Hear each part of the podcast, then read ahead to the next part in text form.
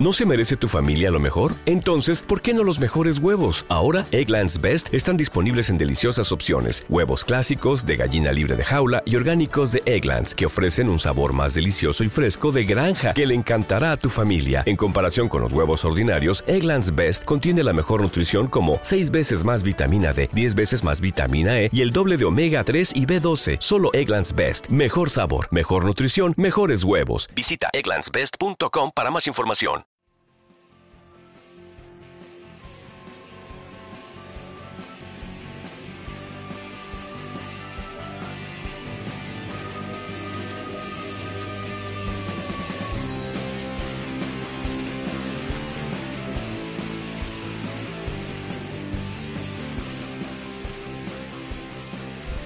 Muy buenas tardes y bienvenidos a otro episodio de Criptomercados y Pymes. Hoy día 19 de mayo de 2022.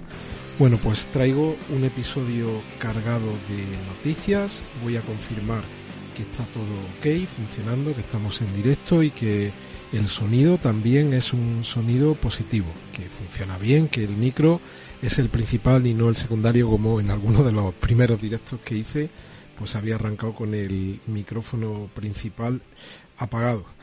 Bueno, pues vamos allá. ¿De qué vamos a hablar hoy? Vamos a hablar de los mercados, de las opinión, de la opinión de un economista que se llama Harry Dent. Hablaremos del Nasdaq y la correlación con el Bitcoin de una métrica que se llama pérdidas realizadas referida a Bitcoin.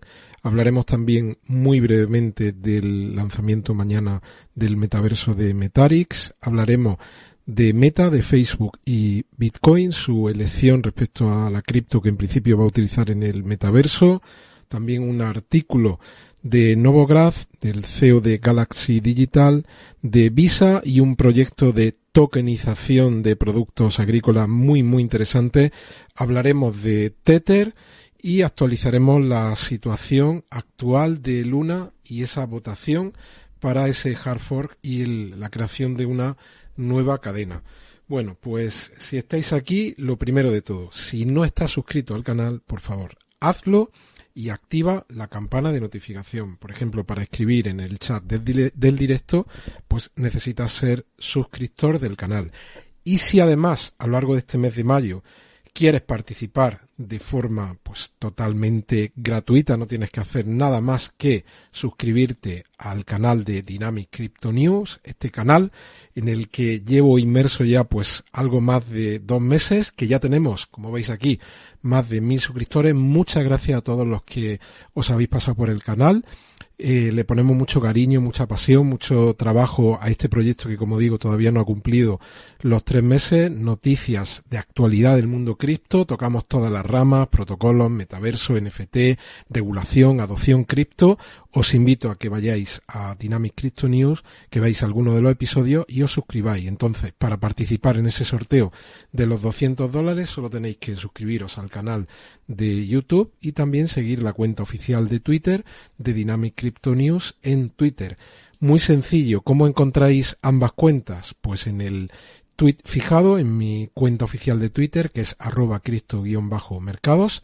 Ahí podéis encontrar los dos canales. Así que, pues muchas gracias a todos y bienvenidos a los que os estáis os estáis incorporando y si os parece dejamos para final algunas consultas cualquier consulta que tengáis pues las vais comentando en el chat y al final pues eh, si no se nos alarga demasiado el episodio pues intentaré resolverla si mi conocimiento si mi ciencia da para ello. Bueno, ¿qué tenemos por aquí? Fijaos, el Nasdaq dice que tiene un déjà vu de la caída de las .com de comienzo del año 2000, dice un trader, mientras que la correlación con el Bitcoin aumenta. Estuvimos compartiendo aquí en el canal hace unas semanas que la correlación, la relación entre el Nasdaq, que es el índice tecnológico de las bolsas americanas y el Bitcoin, en abril había estado muy muy cerca de uno. La correlación puede ir entre menos uno y el 1, cuando estamos muy cerca del 1, pues hay una relación, por decirlo de forma sencilla, causa-efecto. De esta manera, el, el, Nasdaq sube, Bitcoin sube. El Nasdaq baja, Bitcoin baja. Bueno, pues aquí lo que, este artículo lo que se hace eco, pues es de este movimiento que como veis tuvimos aquí a comienzos del año 2000, que fue una caída terrible del mercado, que además costó muchos años, ahora vamos a comentar eso, recuperar, recuperar ese, esa gran caída que duró con sus dientes de sierra muy importante aproximadamente dos años y medio y que supuso una caída de más del 80%, es decir, el mercado desde aquí hasta el suelo este de aquí invirtió dos años y medio y cayó un 82%.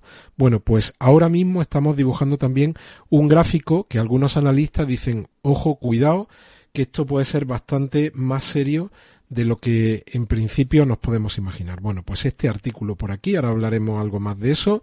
Otro artículo que fijaos el título dice que caerá el mercado de valores un 20% o un 48 desde el pico, refiriéndose en este caso a las bolsas y si no me equivoco al Standard Poor's, el otro índice americano, Dice aquí está el factor clave, dice la estrategia, bueno, y habla de diferentes variables, habla del poder del dólar, lo compara aquí pues con la situación ahora mismo, el sentimiento del mercado, el bono a 10 años, el precio del gasoil, del oro. Bueno, pues ahora mismo estos son artículos que nos estamos encontrando habitualmente toda la semana. Luego también pues ahí viene, eh, esto ya lo vivimos por supuesto lo vivimos en el 2018, que fue muy duro, y parte del 2019, lo vivimos coyunturalmente en el verano de 2021 que vivimos, pues artículos que decían que nos íbamos a ir muy muy abajo. Aquí tenemos un artículo de un economista que se llama Harry Dent de Diario Bitcoin que dice que el Bitcoin puede caer en esta gran en este gran movimiento bajista hasta 3.000 dólares, pero que tranquilos, no pasa nada, porque luego subirá a 500.000. Bueno, pues aquí se detalla, él habla de por qué piensa que la situación para los mercados es una situación muy complicada. También habla del Standard Poor's, de la Reserva Federal, de la subida de tipos de interés, de la relación, la correlación que hay entre activos de riesgo, en este caso las criptomonedas y los mercados tradicionales y las subidas de los tipos de interés y él piensa que nos podríamos ir hasta los 3.000 dólares. Yo pienso que no es así y ahora cuando vayamos viendo algún gráfico más, como me habéis oído en días anteriores, pues os daré mi opinión. ¿Qué están haciendo las bolsas? O mejor dicho, ¿qué han hecho las bolsas? Aquí en Europa, pues como veis, tenemos por un lado el IBEX que ha caído un 0,83, el indicador francés, el índice francés, el CAC 40, ha caído un 1,26, el Eurostock ha caído un 1,36 y el índice alemán el DAX ha caído un 0,90. Y ahora, al otro lado... ¿Te está gustando este episodio? Hazte fan desde el botón apoyar del podcast de Nivos. Elige tu aportación y podrás escuchar este y el resto de sus episodios extra. Además, ayudarás a su productor a seguir creando contenido con la misma pasión y dedicación.